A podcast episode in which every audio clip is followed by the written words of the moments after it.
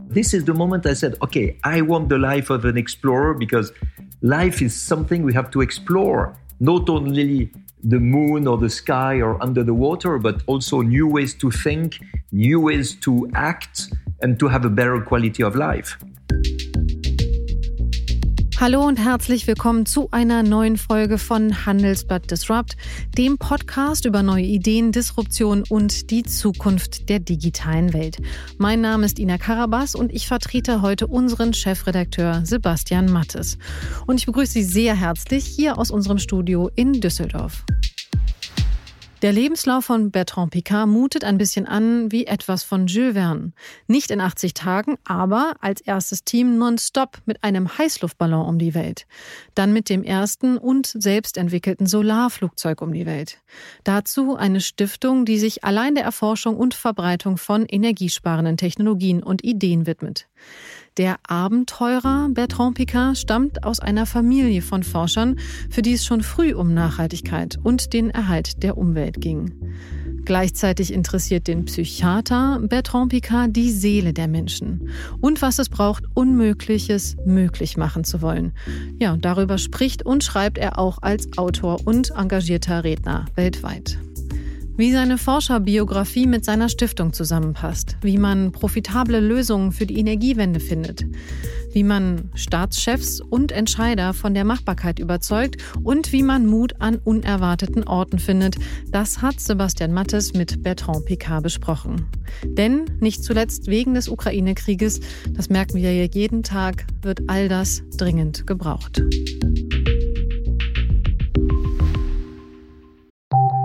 Nach einer kurzen Unterbrechung geht es gleich weiter. Bleiben Sie dran.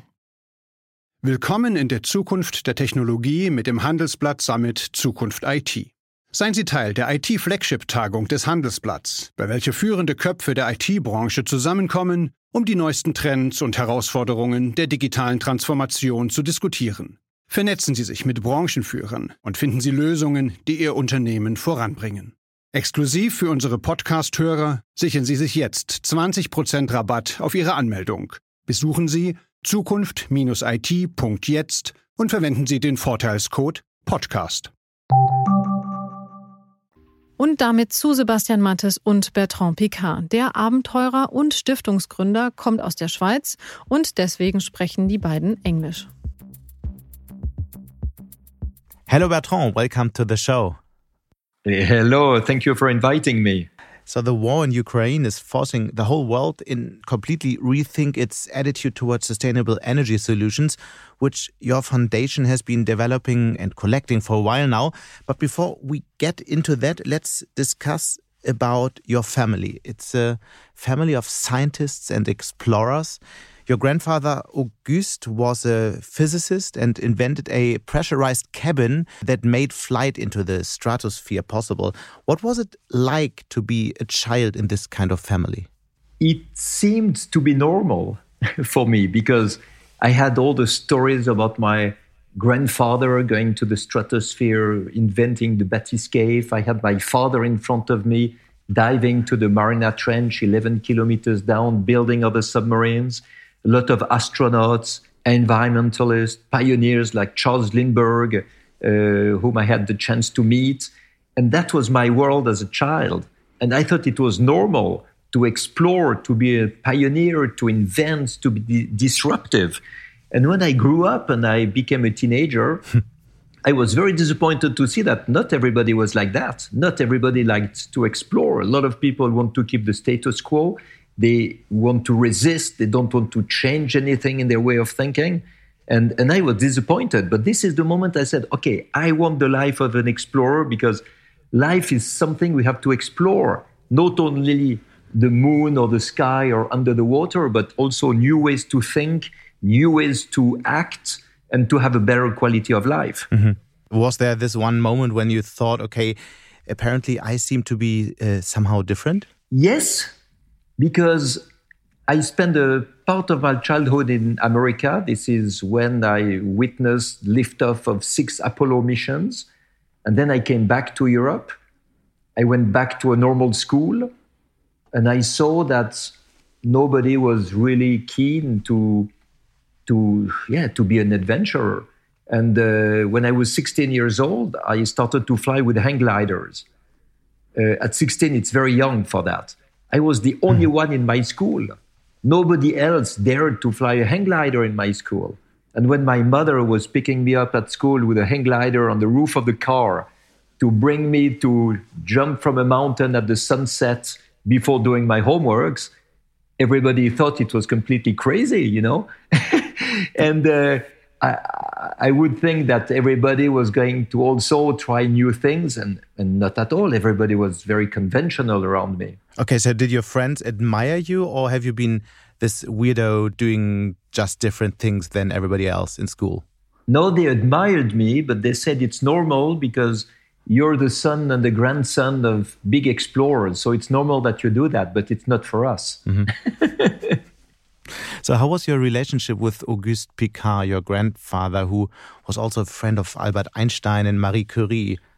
Um, I was four years old when my uh, grandfather died, which means that I remember him as a very warm old man, so nice with me, you know. Uh, uh, so loving for his grandson, but I don't remember any discussions.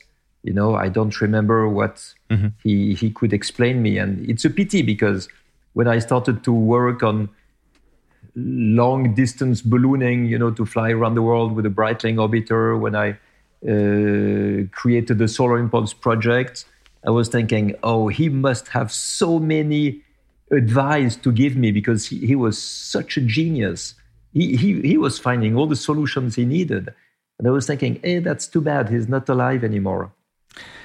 He had a twin brother, a chemist uh, by the name of Jean, who had emigrated to the US, if I'm uh, right informed. The story goes that Captain Jean Luc Picard, the captain of Starship Enterprise, is named after him. Is that correct?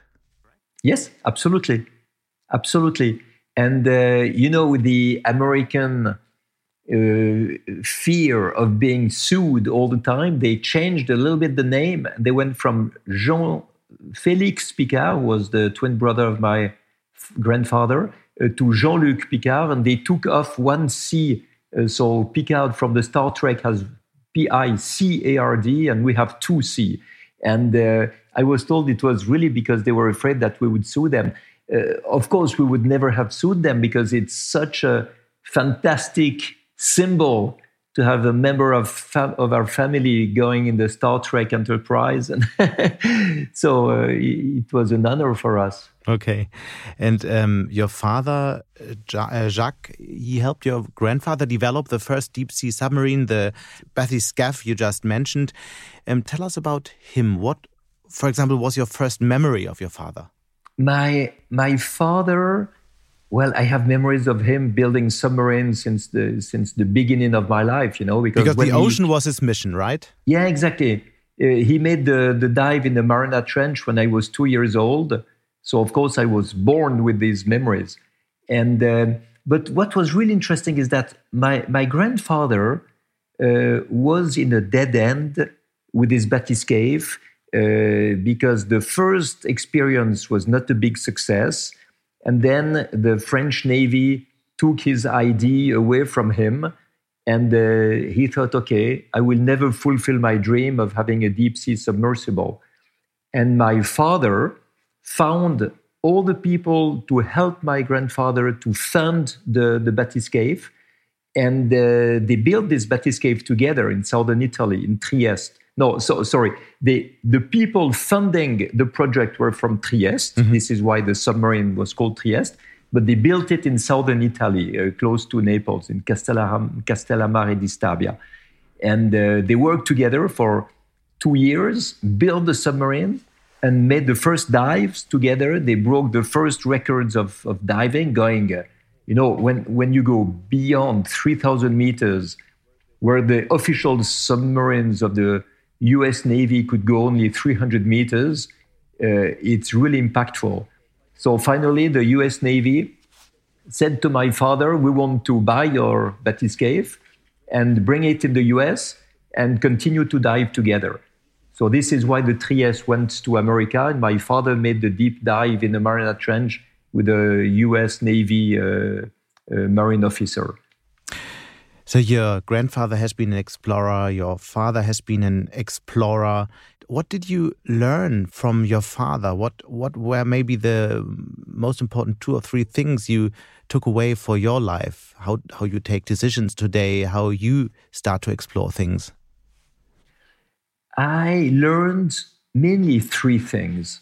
Uh, I learned to be curious because without curiosity, you cannot try anything. You know, you need to be curious to, to, to start a project, to start to explore. And then the second thing was um, uh, perseverance. Because without perseverance, you never succeed in the new things you try. And the third thing is respect, because without respect, your success have no value. And I think with these three values of curiosity, perseverance, and respect, I could really go very far in my life because it allowed me to succeed, but each time it allowed me to, to have a useful success, to do something useful with it. Uh, you know, like after the Breitling orbiter uh, flight around the world in a balloon to, to launch the Solar Impulse project that was even much more difficult. And after the Solar Impulse project, flying around the world on solar energy in an airplane, I launched the Solar Impulse Foundation to find solutions to protect the environment.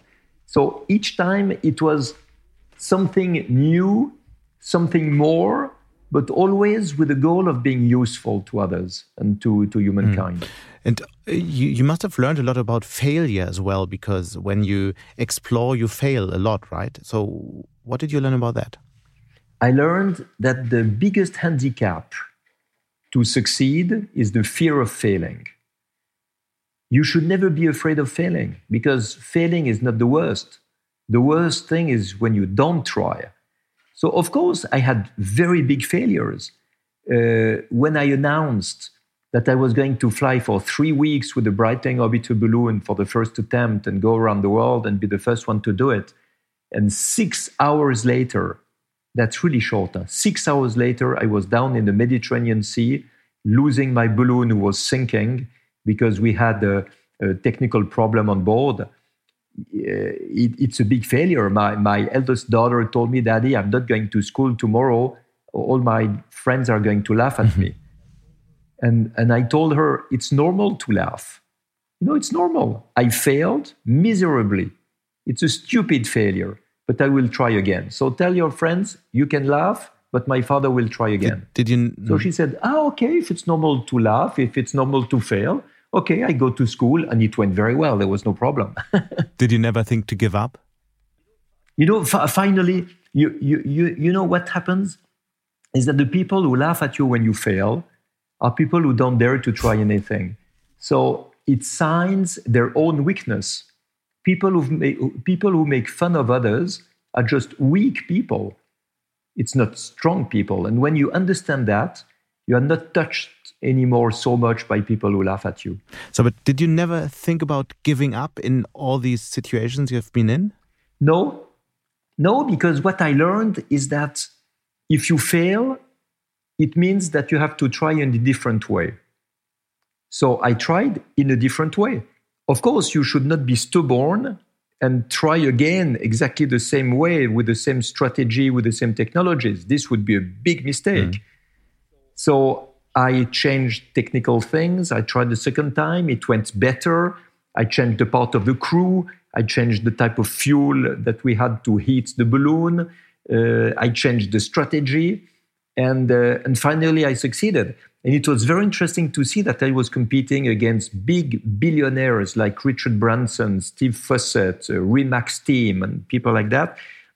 And they had much more money, bigger teams, bigger balloons. But at the end, when they failed, they tried over and over again, reprodu- reproducing the same mm. mistakes, which means that I succeeded when they failed How, mm. at the end. And that was a big, big learning for me never failed twice for the same reason. How old were you uh, when the balloon came down? Yeah, when I had my failure in the Mediterranean Sea, I was 38 and uh, 39, 39. And then I tried again when I was 40, and then I tried again when I was 41 and succeeded at 41 years old. So, what was the whole trip about? It was the Jules Verne dream, you know, of going around the world in a balloon, and never anyone had managed to do it. And it became the last graal of adventure in the 20th century. So there were about 10 teams who wanted to do this flight around the world nonstop in a balloon.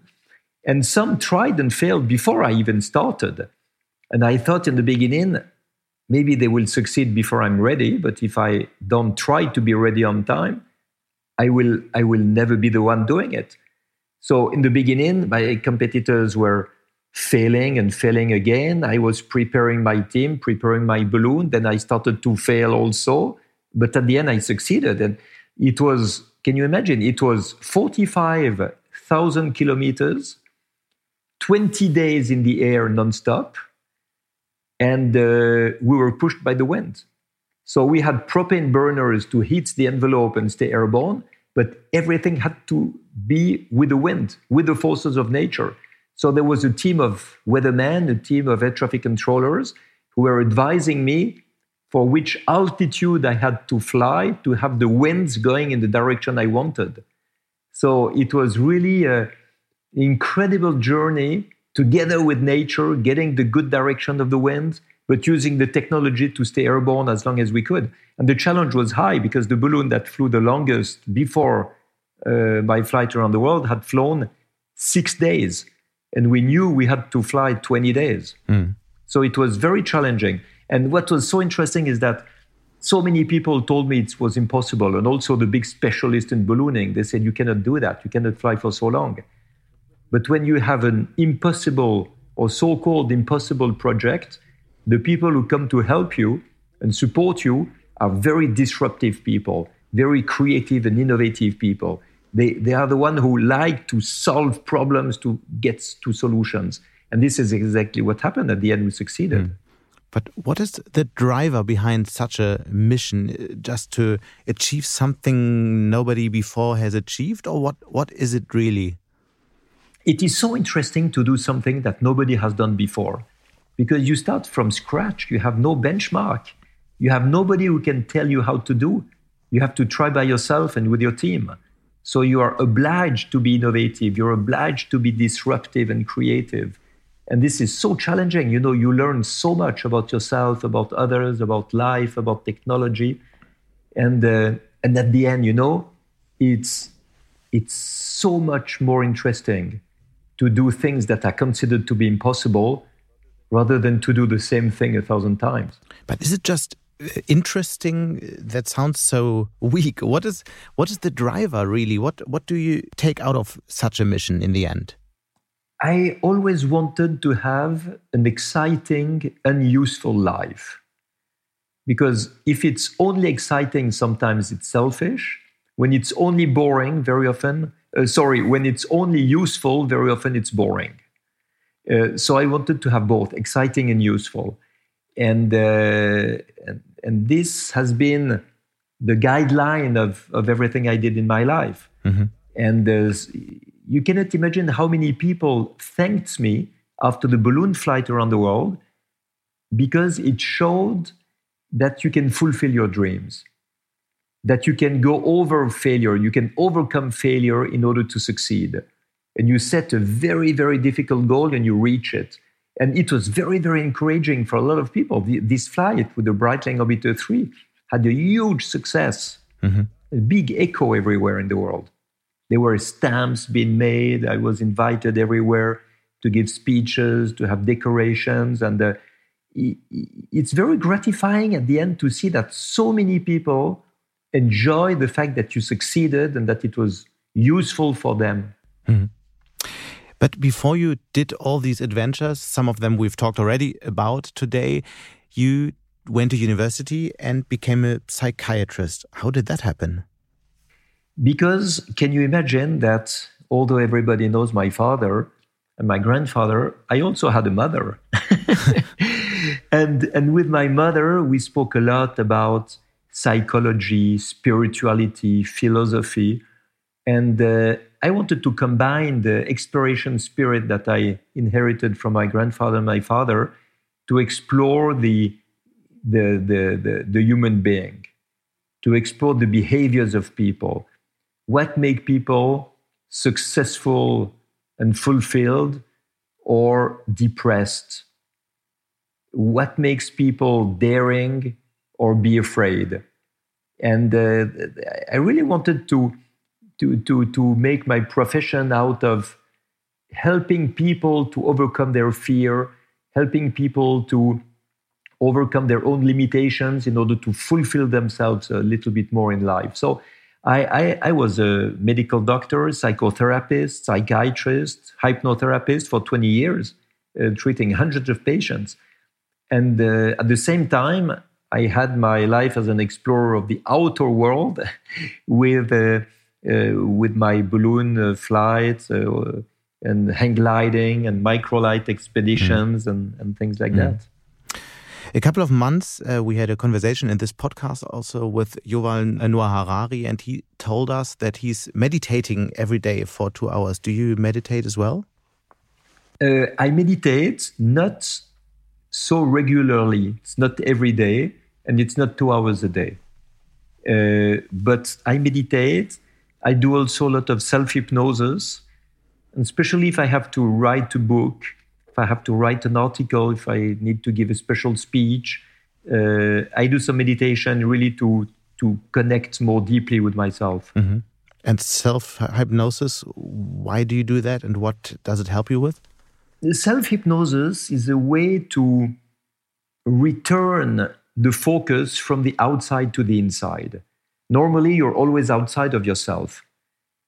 Every stimulus is outside you hear from outside, you see things that are outside, you smell, you touch things that are outside. But with self hypnosis, you turn this focus from the outside to the inside. And you, you are attentive and careful to what happens inside of you. Mm-hmm. And you can deal with your emotions, you can deal with your creativity, with your imagination, you can stimulate also your imagination. And, and this is very useful. You know, in a way, meditation is about calming down the mind, and self hypnosis is about using the minds to be more creative and to, uh, yeah, uh, stimulating the mind to, to work to work more and better. So, is that something you recommend everybody to do? Yeah, I think self hypnosis is something that should be taught in every school, even to young children it is so much better. You know, I, I was doing self hypnosis when I was a child at school in order to have a better memory, to, to focus more when I was uh, preparing an exam. And I was always the first. Already in school. So, how did you do that? I listened to some special music that put me in this state of self hypnosis and to be very precise, it was maybe for other people it will be another type of music, but for me it was the two first records of Leonard Cohen. It was songs from a room and songs of Leonard Cohen, and there is a rhythm that repeats itself, and the the the words are very uh, soft, you know, a little bit slow. You have a rhythm also of the words and when I was listening this music, after five minutes, I was in a hypnotic trance, and I could read all my books, all my I could do all my homeworks, mm-hmm. and by reading it once or twice, I knew it almost by heart. And all my friends at school, they had to read it uh, five or six times to, in order to remember half of it, and they thought that I was more clever than they were, and I was not more clever at all. I just had this chance to have noticed that this this type of, of music made me focus so much on what I was doing that I became really very performant. and it's only, I would say, uh, 15 years later that I wanted to study hypnosis uh, as, as a profession. And I noticed that what I was doing uh, with my music and my homeworks, that was already self hypnosis it was it was, it was very interesting. I, I, was doing it just by intuition and not because I learned mm. it, but it worked so well. There are a lot of therapies being done with hypnosis. Even big surgeries are done while patients are in hypnosis, right? Yes, yeah, exactly, exactly. Hypnosis really manages to to use and develop the, the potential and the resources that we have inside of ourselves. Mm. So let's talk about your next adventure. Uh, since your father was um, the man of the ocean, you are uh, somehow attracted by the air. You have um, crossed the Alps in an ultralight plane um, when you were pretty young. What age was that? That was in uh, 85. So I was uh, 27. And then many years later, after your balloon trip, you developed this solar uh, plane and eventually um, um, you were flying around the world. How did this idea happen, and what was um, the mission behind that? Or was it only another time you wanted to do something nobody else achieved? No, you know, the, the flight with the balloon around the world, that was a bit of a personal dream. Uh, but Solar Impulse was really the, the, the, the, the, the will and the purpose of demonstrating that you can achieve impossible goals with renewable energies and clean technologies. And I thought this is really the contribution that the world of exploration has to bring to the world of, ec- of ecology and sustainability. Can you imagine? You, you, you built an aeroplane that can fly only on solar energy day and night, and you several days and several nights in a row. And all the specialists in the world of aviation told me it was impossible because they said the sun is not giving enough energy to uh, keep an airplane day and night in the air.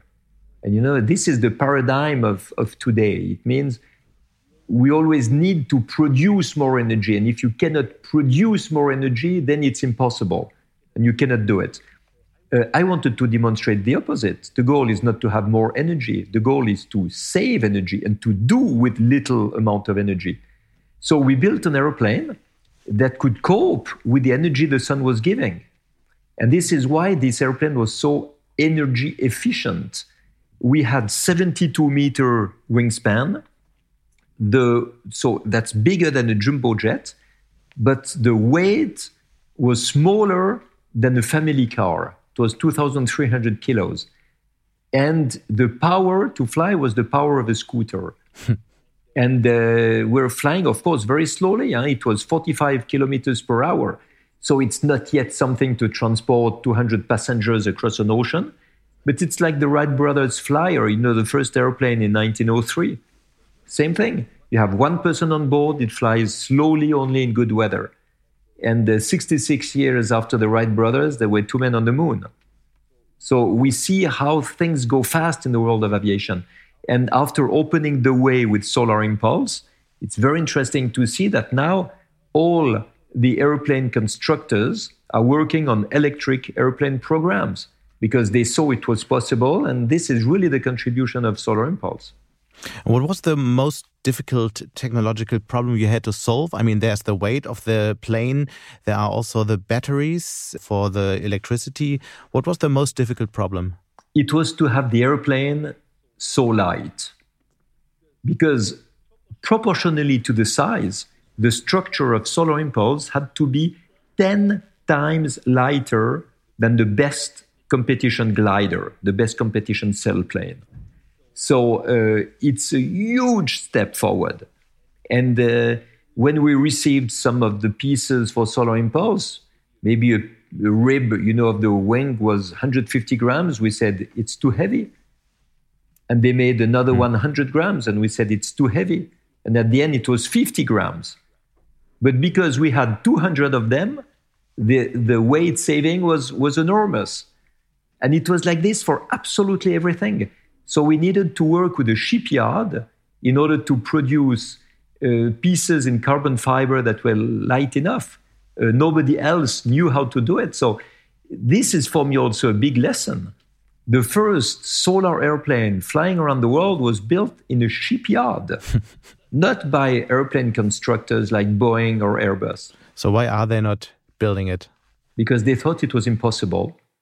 They told me when an airplane is big, it must be heavy. And when an airplane is small, it must be light. But you want an airplane that is big and light. It doesn't work. It's outside of the curve. They showed the curve and they said it's outside of the curve. We cannot do it. Can you imagine the lack of creativity? And when we went to the shipyard, who has built the ships, uh, who won the America's Cup for Switzerland twice, uh, the guy told us, I can make your airplane as light as you want because I know how to use carbon fiber. And we developed completely new uh, technological uh, means and processes to, to build that plane. This is what uh, André Borschberg was responsible for.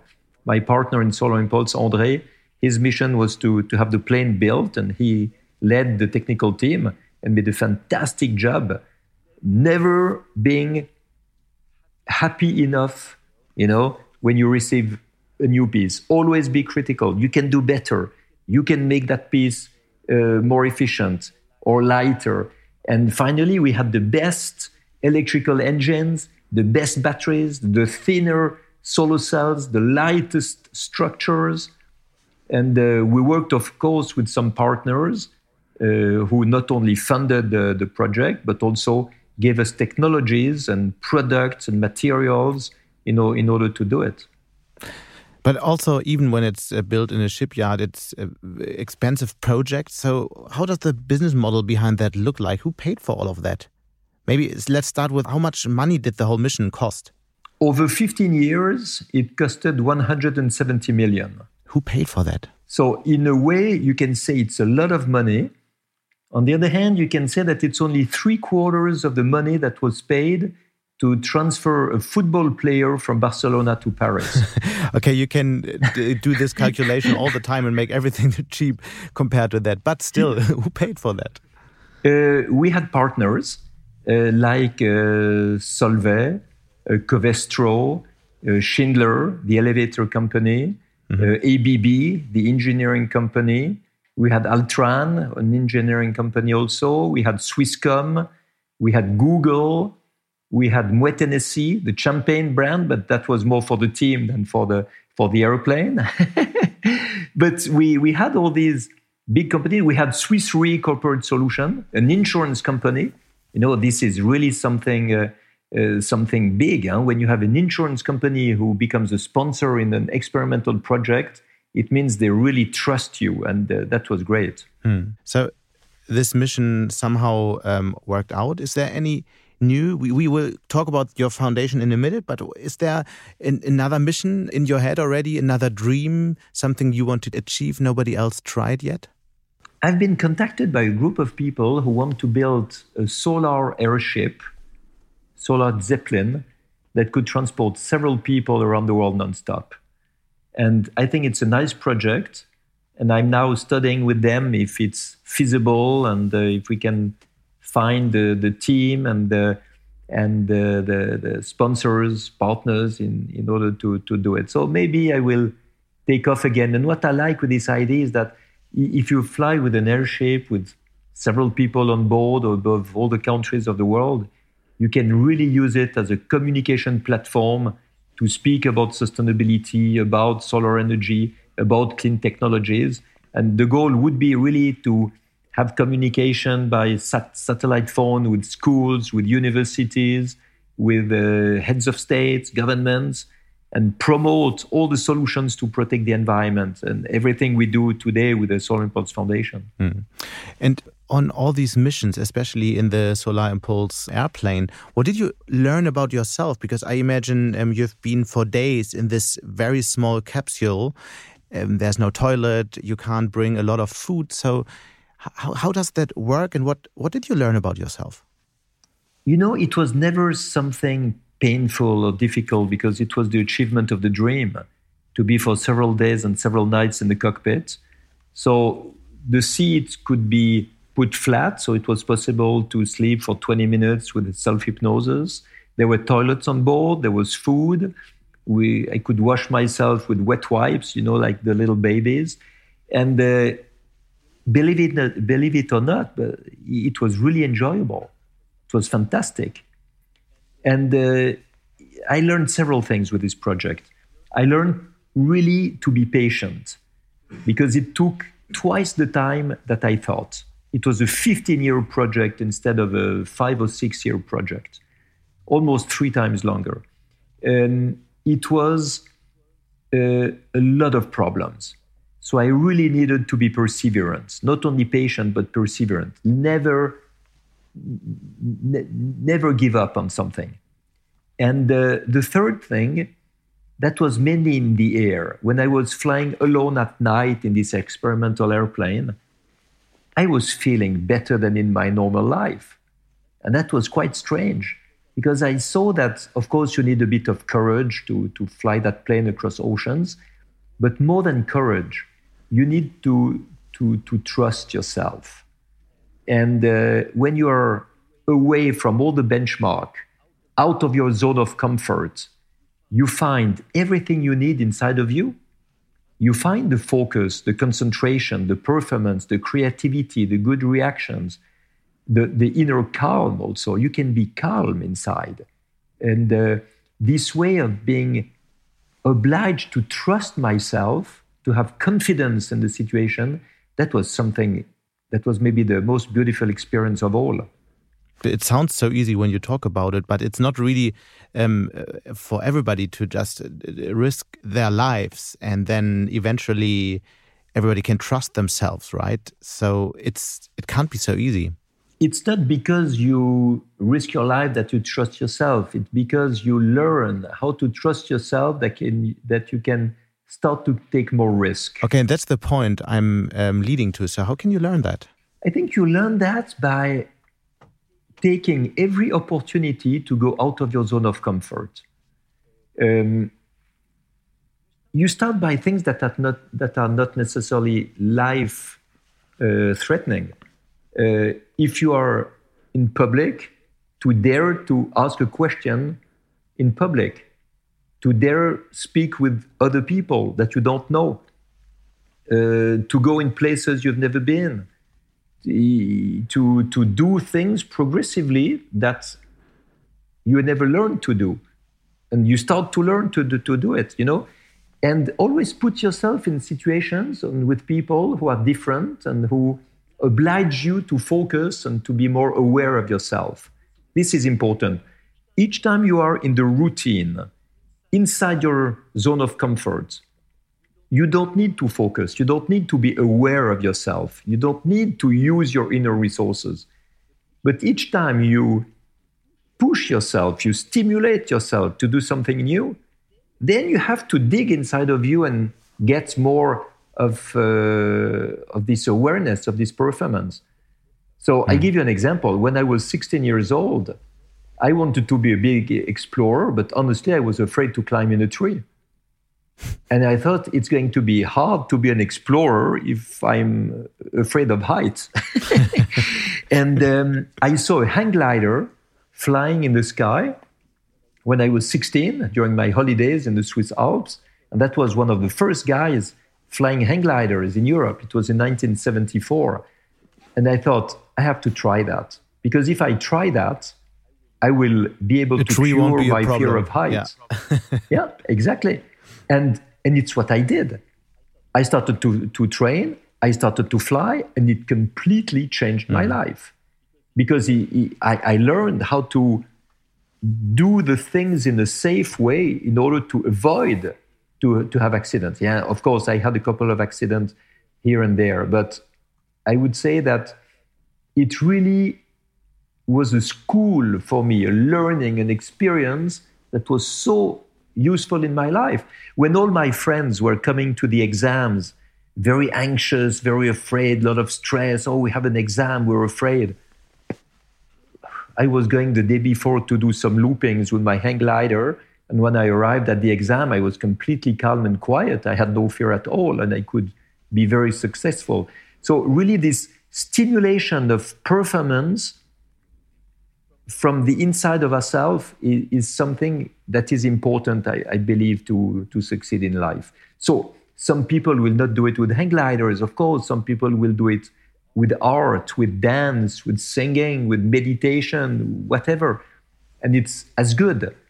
But what we need to do is to get out of the routine. We need to learn to think differently. We need to be disruptive in, in our life in order to avoid to sleep in the habits. Because mm. sleeping in our habits is the worst thing. We, we are not awake in life, and we need to wake up and to use all our skills and to use all our performance and to use all our awareness if we want to to succeed in something. And this is definitely something a lot of many parents, um, at least I can say for myself, want to teach their children. And you also have children, so how can you teach this to the younger ones? To trust themselves, to go out of their comfort zone. How do you make this a habit?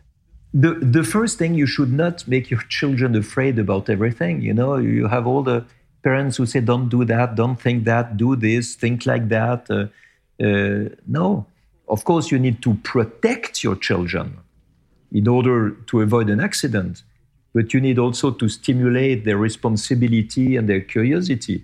I took all my children flying in balloons, in helicopters, in gliders, in paragliders. They all jumped from, from airplanes with the parachutes. And uh, I did it in a safe way. There, were, there was an instructor with them, or sometimes I was the pilot for them in the balloon. But just showing them that if you do the things in the right way, you will learn from the experience to be more responsible, to manage the risk better. So I'm not a daredevil at all. I did not tell my children, you have to take all the risk and you will see everything will go well. I did exactly the opposite. I told them there are a lot of risk. We need to be careful. And if we are really careful, aware of what we're doing, if we're responsible of our actions, then we will avoid to have an accident and we will manage risk in a much safer mm. way. The, the goal is to be safe and not to, to kill ourselves, of course. And your children, are they adventurer uh, now as well, explorer like you are?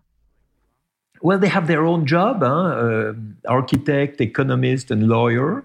Uh, but they do a lot of activities in nature, in sport, kite surfing, uh, uh mountaineering, and uh, things like that. And in their job, they're very creative. You know, they, they, they understood that pioneering spirit can be used every day in life to, to, to, to be more successful. And, and they use it really very well. I, am proud of, of the way they, they steer their life. you wrote a book called Change of Altitude, and you're creating an arc from flying to the big questions in life, such as the meaning of life, dealing with crisis and death. So, what what were you trying to tell readers in this book? I was telling them that life is like a balloon flight. In in in a balloon, you are pushed by the wind, and you are prisoner of the direction of the wind. But you can change your altitude by dropping ballast in order to change altitude and find a wind that has a better direction. And in life, mm. it's exactly the same. In life, you can throw away the ballast of the certitudes, the habits, the beliefs, the exclamation marks, the paradigms, the dogmas, and you can change altitude psychologically, professionally, philosophically, spiritually, of course, also, in order to catch other winds of life. That means other influences, other strategies, other answers, other solutions that will reorient your life in a better way. And this is the mm. li- this is the book I wrote at the same time as a psychiatrist and as an explorer in order to help people to steer themselves in the problems and the crises. Nach einer kurzen Unterbrechung geht es gleich weiter. Bleiben Sie dran. Die deutsche Wirtschaft steht vor neuen Herausforderungen. Und Sie möchten aktiv die Zukunft mitgestalten? Dann sind Sie beim Handelsblatt CFO Summit 2024 genau richtig. Erleben Sie hochkarätige Speaker und CFOs renommierter Unternehmen wie Amazon, Google oder SAP. Seien Sie Teil dieses exklusiven Gipfeltreffens am 11. und 12. Juni in Düsseldorf. Mit dem Code Podcast sparen Sie bei der Anmeldung 15%. Alle weiteren Infos unter handelsblatt-cfo-summit.de of life in a more successful way. So you were talking a lot about crisis and about um, situations, difficult situations. What was the most difficult or dangerous situation you have been in? Because when I'm listening to um, you talking, it all sounds so easy and um, easy to do. So, what has been the biggest crisis, the most dangerous situation? No, I could make an entire podcast explaining all the failures and all the problems I had. You know, in my childhood, my father had so many financial problems because he was putting all his money in his submarines that he mortgaged the house and uh, borrowed money uh, to feed the family. And uh, with my brother and my sister, uh, we were really afraid that we would not have any more money to, to, to, to live in our family. And uh, this was also, you know, you can say, okay, it's horrible. Okay. Uh, this was a teaching for me to learn how to use the economy and the sponsoring and the partnerships better than my father did. And uh, I could raise a lot of money when my father failed in doing that.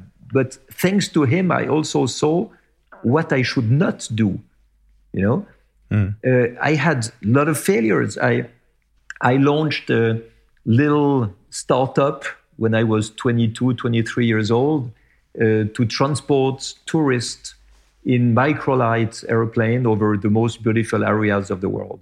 And I tried that in the Maldivian Islands, in Greece, in the Canarian Islands, and, and I failed. It was too early. People were not ready for that. I did not get the permissions. People were afraid to fly in microlight airplanes. And, and I had to stop because it was a complete failure.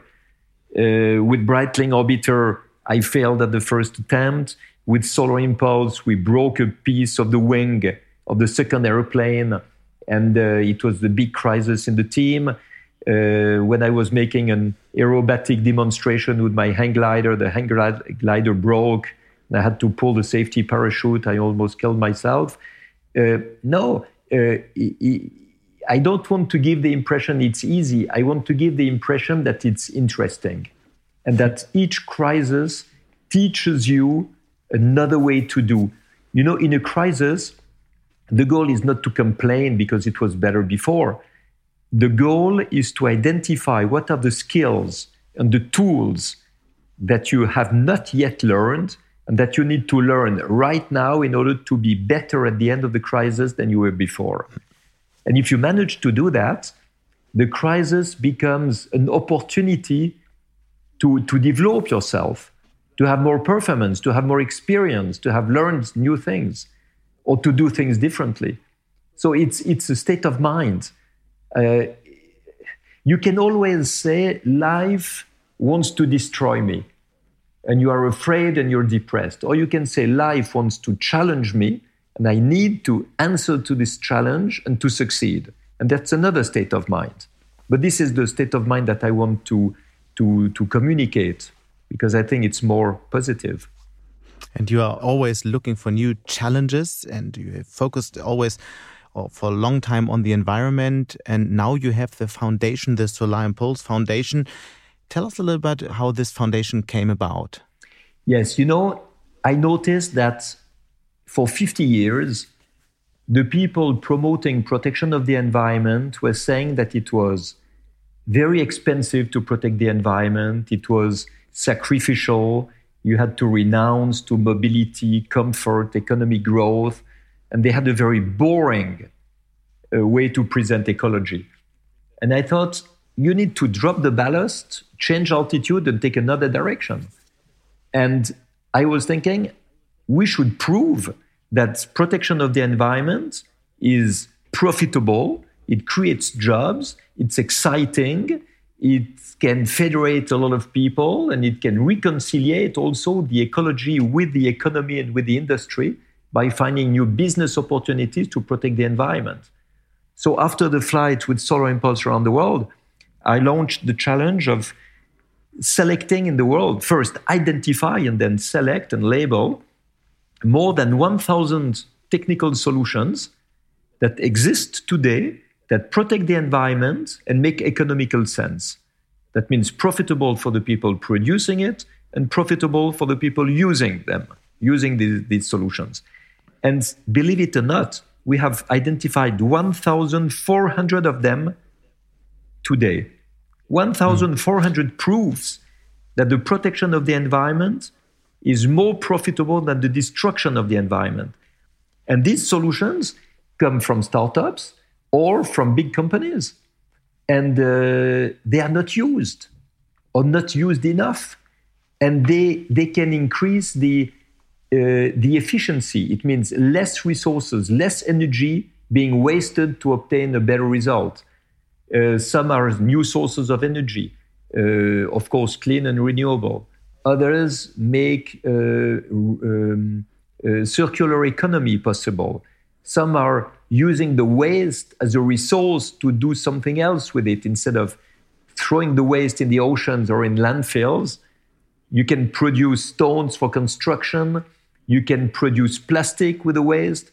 You, you can do so many things. So today, I can really tell you seriously that we can have a world that throws nothing away, a world that is efficient in terms of using the resources and the, and the energy, and a world that produces everything it needs with renewable and clean sources of energy. Mm. And the, the next uh, challenge is to bring all these solutions to big corporations, to heads of states, to governments, and to give them the toolkit that they need to reach their environmental goals of being carbon neutral in 2050. Because you need to be clear. All these governments, they say we're going to be carbon neutral in 2050, but they have absolutely no idea how to get there. They don't know how to do it. And what we want to do is to bring the, the solutions to show them how they can do it. So that's a challenge. And of course, everybody tells me it's impossible, you cannot change the world. But we can change a lot of things in this world by speaking the language of the people we want to motivate. You know, all these people mm. want to create jobs, they want to get money for their company or whatever. Well, show them that they will create more jobs and make more money if they protect the environment correctly because it's a new business opportunity talk a little bit about um, how you identify these ideas because there are many more than these 1400 ideas. So how, how does the selection process work? And may, maybe how much money did you collect for this foundation to make these ideas big? We have a budget of 4 million euros per year and it is covered by 16 companies who partner with us. And uh, we just go everywhere in the incubators investment funds who are investing in startups. Um, we go in the international clean tech network. We contact everybody we can, and uh, we select these solutions. So they are not ideas. They, they need to be ready today to be used today. This is very important. Uh, because if I go to a head of state and I say, uh, I have a lot of ideas for the future, the president will tell me, please come back in the future. So I need to show what exists already today. And um, of course, there will be more than 1,400, but these 1,400 have been assessed by a group of experts. It's a process that is certified by Ernst & Young, and it's very, very powerful. The result is really powerful. Hmm. When we look into the world today, we have this war in Ukraine and the big discussion about energy supply um, everywhere in the world, especially in Europe. Do you think this crisis is somehow changing the world? Will there be a different approach to clean technology, for example? I hope, because it is, if it doesn't change the world, it will be another crisis that is useless. You know, when you have a crisis, a war, so many people suffering, I hope we will learn something from it and not just learn how to keep peace in Europe, but also how to use clean energy much more. And when we see that there is a problem now with Russian gas and, and oil, the first reaction should not be where else can we find gas and oil? The first reaction should be how can we be more efficient in order to use less oil and less gas? Mm. And there should be immediately some programs to change the heating systems in the houses, to have better insulated houses, to have electric mobility, to have new industrial processes, to have LED lamps, all what allows to consume less fossil energy. This should be the first reaction.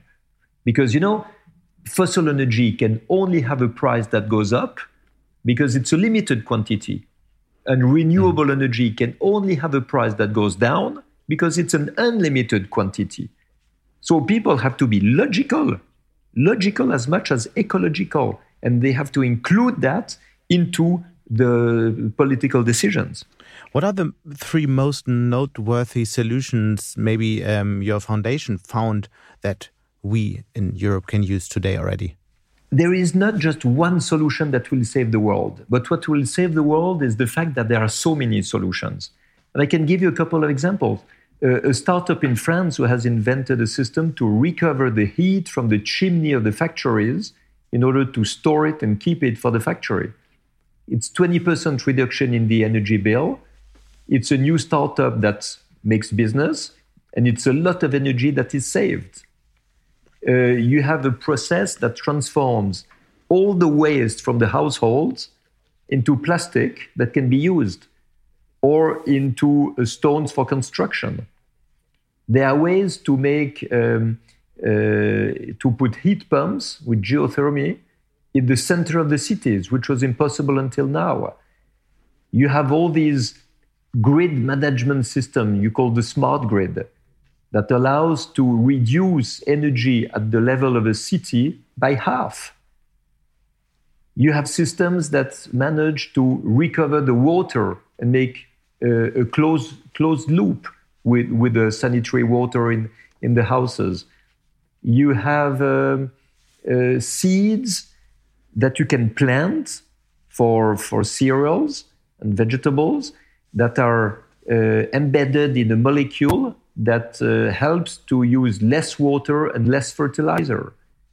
All these exist, but they're not used mm. everywhere and they should be used everywhere. Mm. Just asking because I know that uh, many young entrepreneurs are listening to this podcast as well.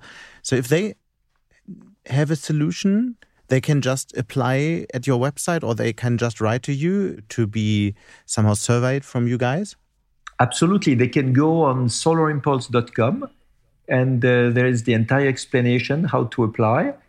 It needs to be at least a prototype at scale 1 1. So something that is really working today, mm. already on the market or ready to go on the market, protecting the environment in a financially profitable way.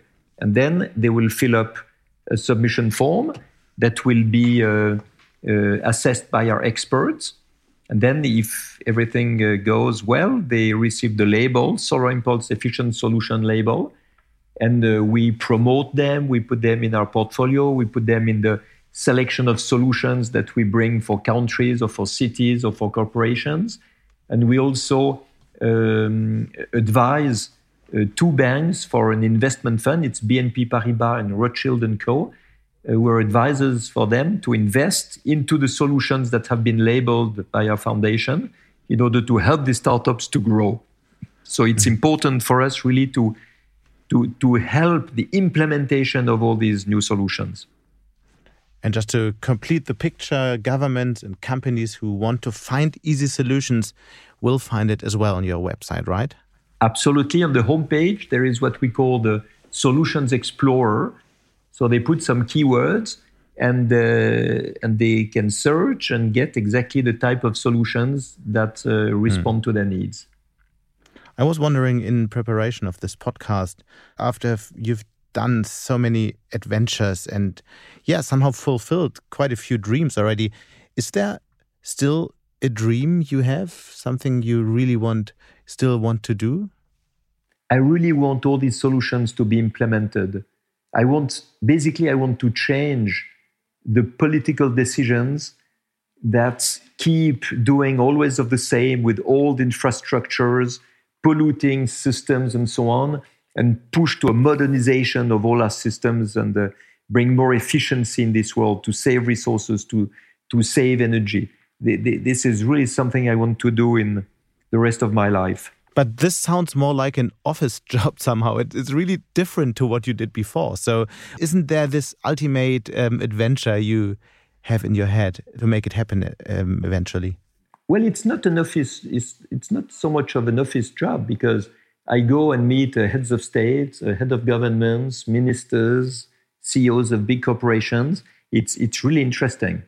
Uh, now, of course, it's not an adventure in the in the air so if I can fly around the world in a solar zeppelin, or if I can fly around the world in a hydrogen aeroplane in something completely new, uh, then of course I will do it. Mm, that sounds interesting. Hydrogen airplane, maybe that's an idea. Yeah, yeah, absolutely. No, no, I'm working on it.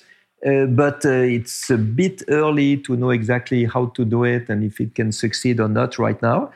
Uh, but it's not just to do an exciting flight. It will really be to, to promote the spirit of the of the clean technologies. So it, it needs to be coherent. You know, there, there needs to be really a purpose in what I'm doing. It, I'm not just doing things because they're spectacular. This, this sure. is not I what think, I want to, to do. I think everybody has understood this after our conversation. Bertrand, I say uh, thank you so much. And we definitely have to do another podcast on failure at some point. But for now, um, thanks for all these thoughts, insights. And um, yeah, we will follow on all your adventures. Thank you so much. With pleasure. And I'm welcoming the idea of a podcast on failures and what we learn from failures that that would be interesting also. So thank you very much for the invitation and goodbye to you and to everyone listening. Und damit sind wir auch schon wieder am Ende von Handelsblatt Disrupt. Wie immer freuen wir uns über Kommentare. Schreiben Sie uns gerne eine Mail oder wie gewohnt an die Disrupt LinkedIn-Gruppe. Die Details finden Sie in den Show Notes. Danke an dieser Stelle auch für die Unterstützung von Florian Högerle und Regina Körner und Migo Fecke von Professional Podcasts, dem Dienstleister für Strategieberatung und Podcastproduktion. Wenn Sie gerne jederzeit Zugang auf alle Artikel des Handelsblatts haben möchten und natürlich auch alle Podcasts hören möchten, dann bekommen Sie hier von mir einen Hinweis auf unser Disrupt Vorteilsangebot. Schauen Sie doch mal nach unter handelsblatt.com-mehr Wirtschaft. Dazu gibt es auch die Details noch in den Show Notes. Wir hören uns in der nächsten Woche noch einmal, bevor Sebastian Mattes dann wieder für Sie da ist. Bis dahin wünsche ich Ihnen, ganz im Sinne von Disrupt, interessante, digitale und auch analoge analoge Zeiten. Ihre Ina Karabas.